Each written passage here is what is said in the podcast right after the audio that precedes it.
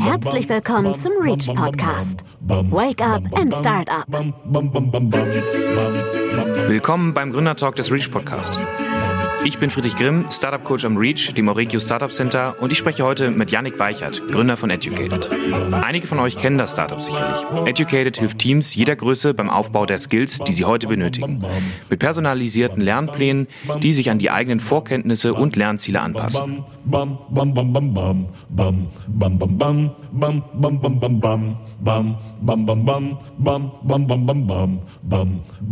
Hi Yannick, willkommen bei uns im Gründertalk des Reach Podcast. Still dich dich und deinen bisherigen Werdegang doch einmal kurz vor. Hallo Friedrich, vielen Dank, dass ich heute bei euch im Podcast sein darf. Mein Name ist Janik Weichert. Ich bin 28 Jahre alt, habe hier an der WWU Wirtschaftsinformatik studiert bis zum Bachelor und habe in den letzten beiden Semestern die Gründung für mich entdeckt. Das war damals in 2014 und habe mit einem ehemaligen Kommilitonen so mein erstes Startup gegründet. Und das war ja mehr oder weniger erfolgreich. Wir haben ganz viel ausprobiert, äh, ganz viel Gutes, ganz viel weniger Gutes. Äh, wenn wir da jetzt noch länger drauf eingehen würden, das wäre nochmal eine komplett eigene äh, Story für sich. Aber das war so für mich der Einstieg in die Startup-Welt. Hab dann danach bei äh, Grünspar anderthalb Jahre gearbeitet, äh, dem damals so äh, einem der wenigen Startups hier in Münster. Feili war, glaube ich, noch dabei. Und dann äh, habe ich nach anderthalb Jahren äh, gab es bei Gunspar einen Exit an EWE. Und das war dann so der Startschuss, äh, wo ich mich dann nochmal äh, selbstständig gemacht habe mit einem Arbeitskollegen, den ich bei Gunspar kennengelernt habe, dem Jan. Der wird uns jetzt auch äh, dann noch danach weiter begleiten. Und habe die Technologieagentur Hoch 10 gegründet, wo wir Softwareprodukte unterschiedlichster Art entwickelt haben für Mittelständler, für Startups, für Konzerne. Und jetzt vor zwei Jahren äh, habe ich dann mit David und Marius und eben dem Jan zusammen Educated gegründet. So, das war der Werdegang im Schnelldurchlauf. Das klingt äh, auf jeden Fall ziemlich interessant und ich glaube, wir könnten uns jetzt, oder ich hätte noch einige Fragen, wir könnten uns auf jeden Fall noch ein bisschen äh, tiefer dazu unterhalten, aber lass uns doch erstmal heute oder jetzt auch mal vertieft über euer Startup, also Educated, sprechen, was euch viel bewegt hat zu gründen, wie ihr, wie diese Idee im Endeffekt entstanden ist und welche Hürden ihr bisher gemeistert habt. Ähm, ihr wollt mit Educated Mitarbeiterinnen und Mitarbeitern von Unternehmen notwendige Skills beibringen, die sie heute benötigen. So ähm, sagt das euer Slogan quasi. Was meint ihr damit? Also was macht Educated genau? Wie sieht so etwas aus? Also Educated ist eine Plattform für digitales, personalisiertes Lernen mit Fokus auf mittelständische Unternehmen. Und der Grund, warum es uns gibt, ist, die Halbwertszeit von Wissen hat sich in den vergangenen 20 Jahren super verkürzt.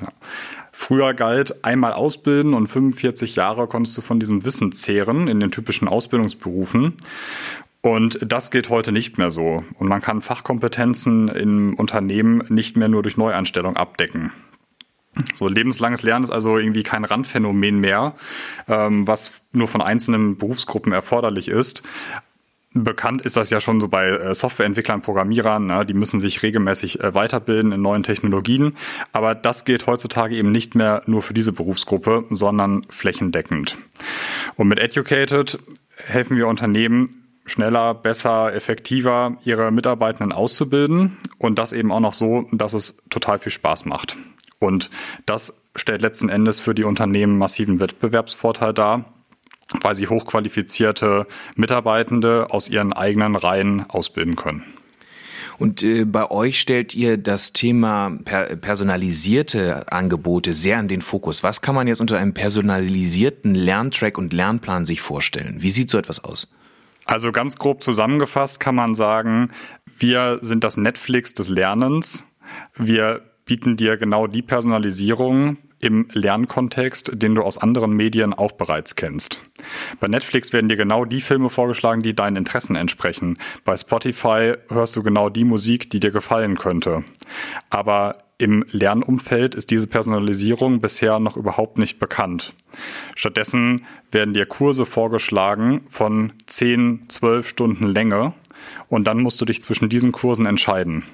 Und wenn du dich für einen Kurs entschieden hast, dann sind womöglich die ersten drei Stunden für dich komplett irrelevant, weil du das bereits schon kennst. Oder du bist bereits von Anfang an überfordert und stellst fest, dass du mit dem Kurs nichts anfangen kannst.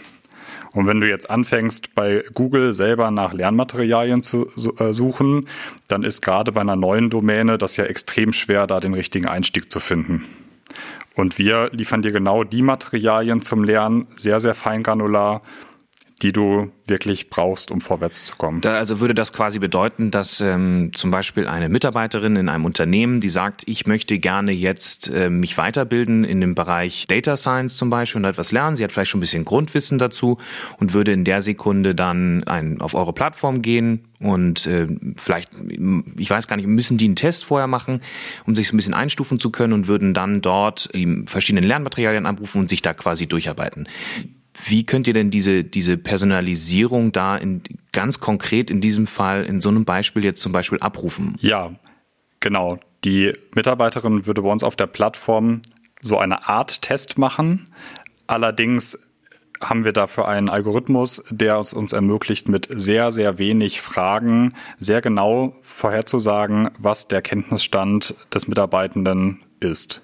Das machen wir, indem wir einen Skill, wie du sagtest jetzt Data Science, runterbrechen in hunderte, tausende kleine Nanoskills, die zum Beispiel sein könnten, eine Vorschleife in Python entwickeln.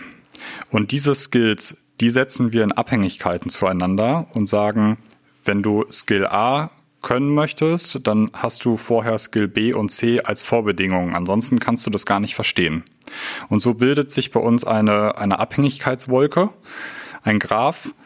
Und daraus stellen wir dann die richtigen Fragen zusammen, um mit möglichst wenig Fragen zu wissen, wo stehst du gerade, welche Vorkenntnisse hast du und aus dem Delta zu wo möchtest du hin, generieren wir dann die richtigen Lernmaterialien für dich. Und eure, das sind ja dann quasi die Nutzer, also die Mitarbeiterinnen und Mitarbeiter der Unternehmen sind die Nutzer, die das dann quasi anwenden und sich dort weiterbilden können. Eure Kunden sind in der Sekunde ja dann die Unternehmen, die ihr da überzeugt, dann dort teilzunehmen. Wie sieht es denn auf der Seite aus? Ist das für alle Branchen, alle Bereiche interessant oder merkt ihr, dass es genaue Schwerpunkte gibt äh, bei euren Kunden, ähm, äh, mit denen ihr schon zusammenarbeitet und wie ist dort das allgemeine Feedback zu eurem Angebot? Grundsätzlich kann man sagen, dass wir über alle Branchen und Unternehmensgrößen hinweg eine Relevanz sehen. Allerdings haben wir durchaus Schwerpunkte bei den bestehenden Kunden. Das sind Mittelständler unterschiedlichster Branchen, die in zwei Bereichen äh, Educated einsetzen. Das eine ist die Ausbildung in, in breiten Kompetenzen. Dazu zählen wir Themen wie agile Methoden, äh, digitaler Wandel, also etwas, was was thematisch nicht super in die Tiefe geht, sondern sehr breit aufgestellt ist und was somit auch für eine Vielzahl an Mitarbeitenden interessant ist. Und auf der anderen Seite sind es die, die tiefen Kompetenzen, wie du schon mal eben schon angesprochen hast, Data Science, Machine Learning, Webentwicklung. Und da kommt es eigentlich darauf an, gibt es Teams in diesen Unternehmen, die diese spezifischen Fähigkeiten benötigen, um ein konkretes Projekt zu realisieren. Und das kann dann auch ein Unternehmen mit nur ein paar hundert Mitarbeitern sein, äh, die am Ende aber ein Team bei sich haben, äh, die sie in einer bestimmten Fähigkeit ausbilden möchten. Jetzt hast du das gerade schon angesprochen, dass ihr gerade, ja, also da schon, äh, gerade mit den Mittelständlern hier im Gespräch seid. Gibt es denn hier gerade im Münsterland schon äh, Kunden, mit denen ihr da zusammenarbeitet, die ihr vielleicht auch schon nennen könnt, die das äh, ganz erfolgreich nutzen? Also wir arbeiten hier im Raum Münsterland und Ostwestfalen mit zahlreichen Unternehmen bereits zusammen. Davon dürfen wir leider nicht alle nennen. Einen Kunden, den ich nennen kann, ist die BASF Coatings, mit dem wir jetzt bereits seit sehr langer Zeit sehr erfolgreich zusammenarbeiten und da insbesondere in den Bereich Datenkompetenzen. Und Webentwicklung. Ja, sehr spannend, was du gerade erzählt hast, dass ihr natürlich dann als ersten Kunden auch ein Münsteraner Unternehmen gewinnen konntet. Ähm, ihr hattet vorhin erzählt, dass ihr, äh, oder du hast vorhin erzählt, dass ihr insgesamt vier Gründer seid. Ähm, vielleicht kannst du ein bisschen was zu deren Background erzählen, wie ihr zusammengekommen seid, euch kennengelernt habt und wie ihr auf diese Idee oder dieses Projekt im Endeffekt gestoßen seid. Also unter uns vier Gründern, David, Marius, Jan und mir, kennen wir uns jeweils so im Zweier-, Dreier-Gespann bereits von vorher. Jan und ich haben ja, wie bereits eben schon erzählt, die Hoch 10 Technologieagentur gegründet. Wir sind beides Wirtschaftsinformatiker, Softwareentwickler. Mit David habe ich zusammen Wirtschaftsinformatik studiert, zumindest bis zum Bachelor zusammen und bin seitdem auch äh, eng mit ihm befreundet. Und David und Marius haben sich äh, wiederum im äh, Master kennengelernt. Marius hat äh, den BWL-Master hier an der WWU gemacht und ist dann auch einer der wenigen äh, Betriebswirte bei uns im Team. Also bei uns vier Gründern ist es so, dass wir recht breit aufgestellt sind mit unseren Kompetenzen und glücklicherweise aber auch einige Überschneidungen haben, die es uns ermöglichen, dann je nach Phase von Educated da auch ein bisschen zu shiften. Marius äh, kümmert sich bei uns um Sales Marketing und Investor Relations. David ist für äh, Product zuständig. Jan ist unser Techie im Team und ich bin bei uns im äh, Team für alles rund um Operations, Legal, Accounting zuständig, bin aber als Wirtschaftsinformatiker auch ähm, Softwareentwickler und springe so je nach Phase äh, etwas in meinen Tätigkeiten. Na, also zum Start habe ich natürlich Vollgas gegeben in der Entwicklung, das Produkt nach vorne bringen. Jetzt aktuell, wenn äh, Investor Relations wieder mehr Thema wird und bei, da, bei Marius auch, auch zeitliche Kapazität einnimmt, ähm, unterstütze ich mehr im Sales. David genauso ist jetzt nicht nur im Product-Bereich, äh, sondern hat auch aus seiner früheren Tätigkeit zahlreiche Kontakte ähm, und übernimmt äh, Sales-Tätigkeiten. Und so können wir das halt im Team ganz gut verteilen, äh, je nachdem, was wir gerade äh, an Anforderungen haben. Ihr seid ja mittlerweile nicht mehr nur ihr vier äh, Gründer an Bord, sondern äh, ihr habt ja letztes Jahr auch schon äh, eine erste Pre-Seed-Investitionsrunde getätigt. Vielleicht kannst du dazu ein, zwei Sachen dazu sagen. Und ihr seid ja mittlerweile auch gewachsen. Also wie viele Personen seid ihr mittlerweile bei Educated? Ja, wir sind mittlerweile zehn Vollzeit-Mitarbeitende, einschließlich uns Gründern und dann einer wechselnden Anzahl von äh, Praktikanten und Werkstudentinnen ungefähr so fünf, sechs äh, sind da immer noch zusätzlich dabei. Ja, wir haben letztes Jahr eine äh, Pre-Seed-Finanzierung gemacht, die wir jetzt aber auch nicht groß öffentlich äh, announced haben, äh, mit Business Angels und einem, ähm, einem VC. Und davor hatten wir auch glücklicherweise eine Förderung, die Startup-Hochschulausgründung, die jetzt, glaube ich, Startup, Startup Transfer NRW heißt. Ja, cool, dass du das ansprichst. Die, diese Initiative oder dieses Förderprogramm Startup Transfer NRW, das ist ja auch etwas, wo wir das vom REACH ermöglichen. Das heißt, gerade mit Startups diese äh, Förderung zu beantragen und auch zu ermöglichen. Und ihr wart auch einer der Teams, die genau diese Förderung bekommen haben. Wie war das? Also wie hoch war die Förderung für euch und ähm, wie war dieser ganze Prozess der Abwicklung dahinter? Oder was hat es euch im Endeffekt für Vorteile gebracht? Ja, also der Effekt für uns als Gründer war enorm. Wir haben drei von vier Gründern konnten wir für ein ganzes Jahr durchfinanzieren und das auf einem relativ hohen Niveau. Also das bewegt sich im Rahmen von einer E13-Stelle äh, an der Uni. Das heißt im Prinzip das gleiche Gehalt, was man bekommen würde, wenn man hier äh, promoviert, glaube ich. Und das hat uns natürlich eine enorme finanzielle Freiheit erstmal für das erste Jahr gegeben. Und in in Volumen waren das, glaube ich, 250.000 Euro. Und für so eine Summe müssen andere Startups natürlich erhebliche äh, Anteile schon in der frühen Phase abgeben. Und das war für uns also eine enorme Hilfe im Aufbau. Und was natürlich langfristig auch eurem, äh, dem, dem Wert eures Startups natürlich äh, zugute tut, ihr erstmal ähm, ein Produkt entwickeln könnt, auf die Bahn bringen könnt, bevor man das erste Mal dann mit Investoren spricht. Ja, also für alle, die hier zuhören, ähm, wenn ihr Interesse habt an, an, dem, äh, an diesem Förderprogramm Startup Transfer äh, NRW, die nächste Phase ist jetzt gerade angelaufen, setzt euch da einfach in Kontakt mit uns, da können wir euch auf jeden Fall unterstützen.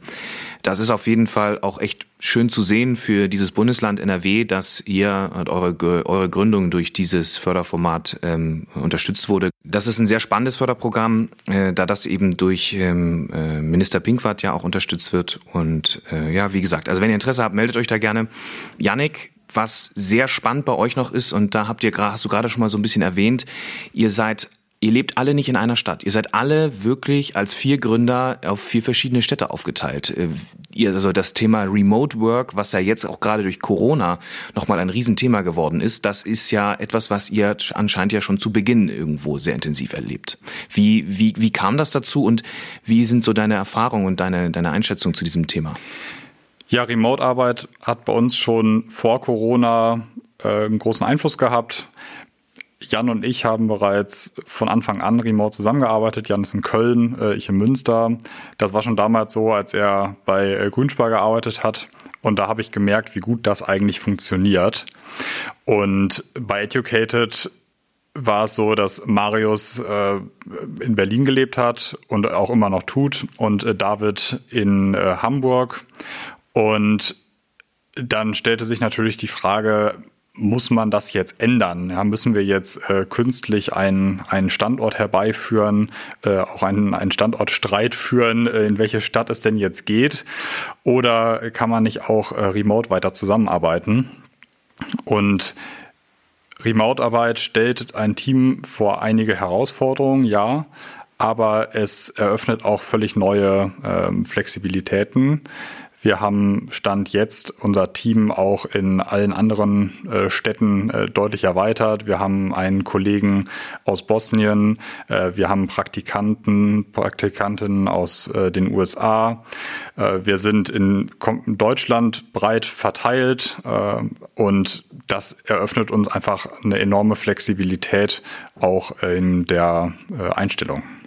Gab es anfangs da Schwierigkeiten, diese Remote-Arbeit umzusetzen oder habt ihr da einmal drüber gesprochen und das hat sich so entwickelt und äh, mittlerweile läuft das richtig gut? Also ist das vielleicht auch etwas, was ihr anderen Gründern empfehlen könnt, anstatt zu sagen, ja, wir ziehen jetzt nach Berlin, zu sagen, hey, äh, man kann das auch aufteilen? Also ich bin ein ein ganz starker Verfechter von, von Remote-Arbeit, äh, weil ich glaube, dass die Probleme, die man mit Remote-Arbeit verknüpft, auch auftauchen würden, wenn man persönlich vor Ort ist. Sie treten einfach nur früher auf. Also diese Kulturthemen, die man äh, assoziiert mit Remote-Arbeit, dass die schwer aufzubauen sind beispielsweise, ähm, das erlebt man schon mit, mit ein paar Mitarbeitenden im Team, äh, dass man da erste Maßnahmen ergreifen muss, damit das einem Remote nicht, nicht entgleist. Also man muss sehr aktiv, äh, müssen solche Social Events äh, etabliert werden, äh, die der, der Purpose, an dem wir gemeinsam arbeiten, die Vision, die muss deutlich klarer herausgestellt werden. Das muss niedergeschrieben werden, muss, muss sehr klar kommuniziert werden. Und das sind Themen, äh, die in einer, ich sag mal, Bürokultur deutlich leichter fallen, weil man sie mal eben auf dem Flur anspricht, beim gemeinsamen Mittagessen. Und diese diversen Begegnungen, die man sonst hat, die entfallen ja remote und müssen da sehr absichtlich herbeigeführt werden. Das wenn man das schafft, das remote umzusetzen, gibt das einem Team aber enorm viel. Also wir haben sehr, sehr viel schriftlich dokumentiert. Wir arbeiten uns in Notion. Wir können asynchron über bestimmte äh, äh, Themen sprechen, also die in einem Dokument äh, vorbereiten, äh, zur Entscheidung bringen. Mit der richtigen Disziplin dahinter kann ein Team da remote also sehr äh, effizient zusammenarbeiten und sich ganz speziell aussuchen, wann wollen wir synchron miteinander sprechen, wann ist das erforderlich, wann machen wir einen Workshop zusammen und nehmen uns dafür auch die Zeit und wann ist es für das Team sinnvoller, äh, asynchron miteinander zu arbeiten. Und äh, da sehe ich einfach eine enorme Chance in der Remote-Arbeit. Das ist ähm, wirklich ein interessantes Learning, das ihr da gemacht habt. Und ähm, ich vermute mal für viele Startups hier auch im Ökosystem oder auch allgemein ein sehr, interessant, ähm, ein sehr interessanter Einblick, dass man nicht sagen muss, okay, wir finden hier keine Entwickler oder wir finden hier wenig andere Personen, die uns unterstützen, dass man da andere Standorte mit aufbauen kann, beziehungsweise das über Remote Work äh, lösen kann, was ja jetzt gerade auch äh, durch Corona mehr oder weniger zum äh, alltäglichen ja, Leben dazugehört. Gibt es neben dieser Erkenntnis im Remote Work, also dass das gut funktioniert jetzt für euch oder dass das eine gute Entscheidung war, noch andere Learnings, die ihr in dieser Gründung äh, mitgenommen habt, etwas, was ihr vielleicht auch anderen Gründern empfehlen könnt, vielleicht aber auch Fehler, die ihr gemacht habt, von dem ihr einfach schon mal berichten könnt, ohne dass das jetzt negativ auf euch natürlich zurückfällt, ähm, was aber vielleicht äh, ihr anderen Gründern vielleicht auch so mit auf den Weg geben könntet? Also ganz persönlich kann ich sagen, dass meine Erfahrung ist, dass das Team Nummer eins Kriterium für eine erfolgreiche Gründung ist. Ich habe mit insgesamt drei verschiedenen Teams bisher eine Gründung gestartet und bin jetzt in dem aktuellen Setting enorm happy, dass wir wirklich alle erforderlichen Kompetenzen, die wir zum Aufbau von Educated benötigen, schon von Tag Null bei uns im Gründerteam vorhanden hatten, teilweise auch doppelt. Und das hat uns eben ermöglicht, äh, Educated e, so auf, autark aufzubauen, ohne externe Hilfe. Von daher würde ich allen Gründern empfehlen, auf das Team enorm Wert zu legen und nicht mit Freunden zu gründen, mit denen es zunächst einmal einfach erscheint, weil man sich ja schon kennt, sondern da wirklich mit einem gewissen äh, Geschäftssinn auch heranzugehen und sich zu fragen, was braucht dieses Startup? Welche Kompetenzen sind erforderlich? Was sind die Kompetenzen, die ein Erfolgstreiber für mein Unternehmen darstellen? Und wenn ich eine Online-Plattform aufbauen möchte, dann ist offensichtlich Tech ein enormer Erfolgstreiber. Wenn ich ein, ein Produkt entwickeln möchte mit 3D-Druck, äh, dann brauche ich wohl jemanden, der äh, schon mal mit digitaler Fabrikation äh, zu tun hatte und sich daran auskennt. Und da wirklich nochmal schauen, welche Kompetenzen benötige ich zum Aufbau meines Startups und habe ich die bei mir im Gründerteam? Denn von am Anfang bereits mit externen Beratern zum Beispiel zusammenzuarbeiten, äh, halte ich da nicht für zielführend. Cool, dass du das auch nochmal so sagst. Das ist auch etwas, was wir äh, versuchen, den Teams auch zu, also wirklich nahe zu bringen, diese Erkenntnis, ähm, zu Beginn schaut, welche, welche, welche Kompetenzen ihr im Team benötigt, lagert sie nicht aus, beauftragt da nicht eine Agentur, eure Webseite ähm, zu programmieren, sondern schaut, dass ihr einen Co-Founder oder eine Co-Founderin findet, die das selber mit abdecken kann. Was bei euch noch sehr spannend ist, hm, was ich auch sehr intensiv verfolgt habe und auch gerade zu Beginn, als das ähm, gestartet ist, ist die studentische Initiative oder Hochschulgruppe Tech Labs. Da seid ihr ja auch sehr eng mit den verflochten, vor allem äh, Marius und David. Kannst du einmal das ein bisschen entzerren und mal erzählen, wie ihr mit zu denen steht und wie daraus oder ihr da euch da auch voneinander profitiert?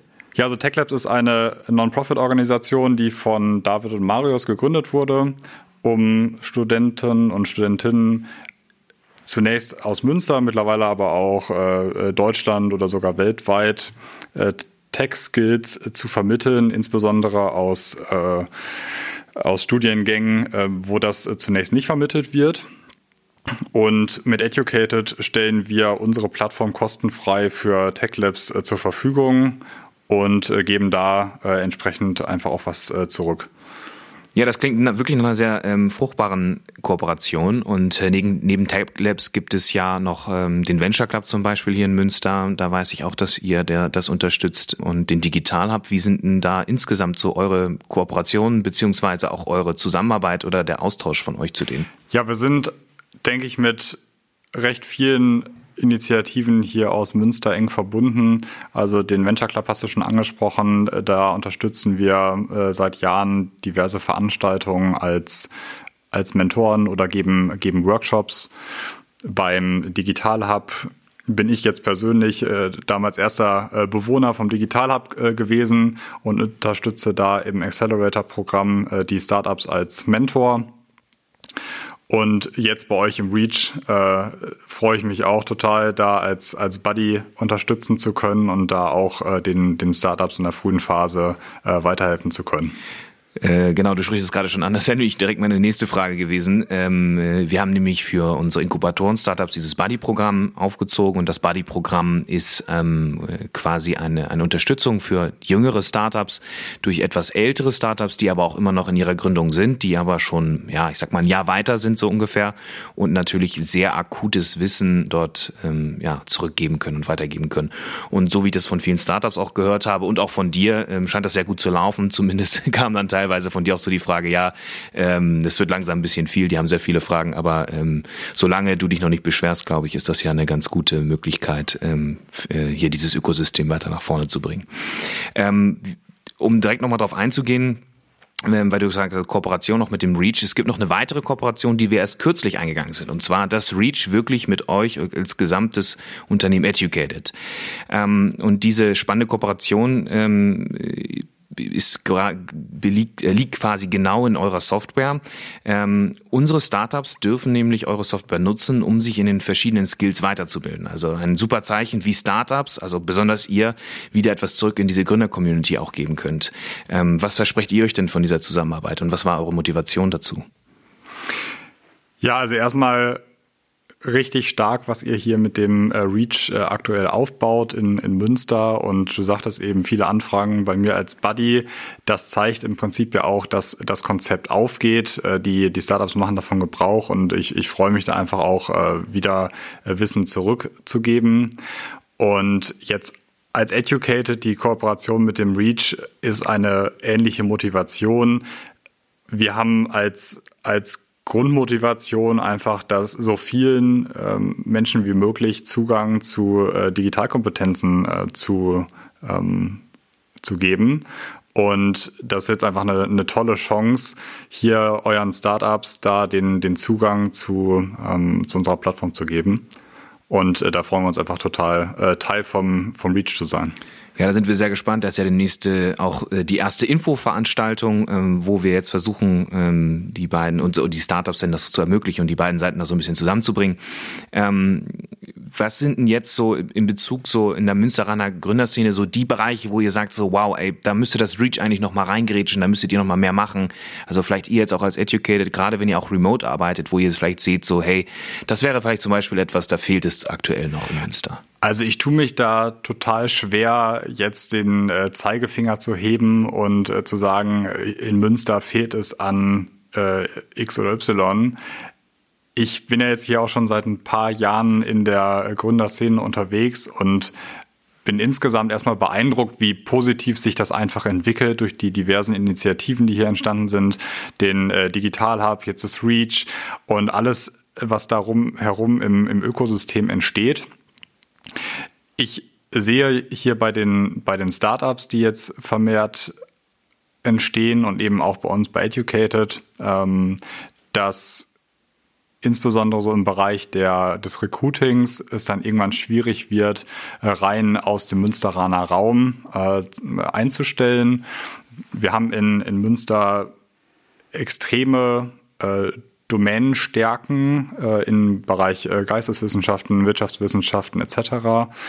Aber wenn es dann um, um äh, Tech-Kompetenzen äh, geht, also Softwareentwickler, Data Scientists, ähm, da haben wir in Münster halt einfach noch ein bisschen äh, das Nachsehen im Vergleich zu anderen Städten.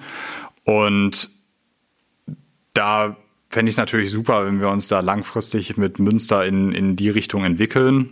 Und da muss man einfach mal schauen. Also ich glaube, wir sind da einfach auf einem äh, richtig guten Weg. Äh, TechLabs leistet da seinen Beitrag. Äh, das REACH äh, leistet seinen Beitrag, indem es erstmal äh, Studierende auch ähm, diese Perspektive Gründung aufzeigt. Und äh, das habe ich auch festgestellt in, in meinem Studium. Gründung war überhaupt keine Perspektive. Es war völlig üblich, dass ich in meiner BWL-Vorlesung irgendwelche Aktienemissionen ausrechne, aber eine Liquiditätsplanung für mein Startup, das musste man sich dann selber beibringen. Und äh, da ist einfach super, dass da jetzt ein äh, Mindset-Wechsel stattfindet ähm, und wirklich auch mit so prominenter Unterstützung wie euch. Ja, du sprichst es genau an, das Thema technische Skills und so gehen wir auf jeden Fall auch zukünftig noch verstärkt an. Was ich euch gerne noch mal fragen würde, ist, ähm, was sind eure nächsten Schritte jetzt? Äh, ihr hattet vorhin mal so ein bisschen angedeutet oder auch erwähnt, dass ihr jetzt ähm, auf dem Weg seid, die nächste Finanzierungsrunde abzuschließen. Wo wollt ihr euch zukünftig entwickeln? Ja, also Finanzierung ist ja kein Selbstzweck. Äh, was wir anstreben, ist den Impact, den wir jetzt schon bei unseren bestehenden Kunden haben, noch weiter auszubauen.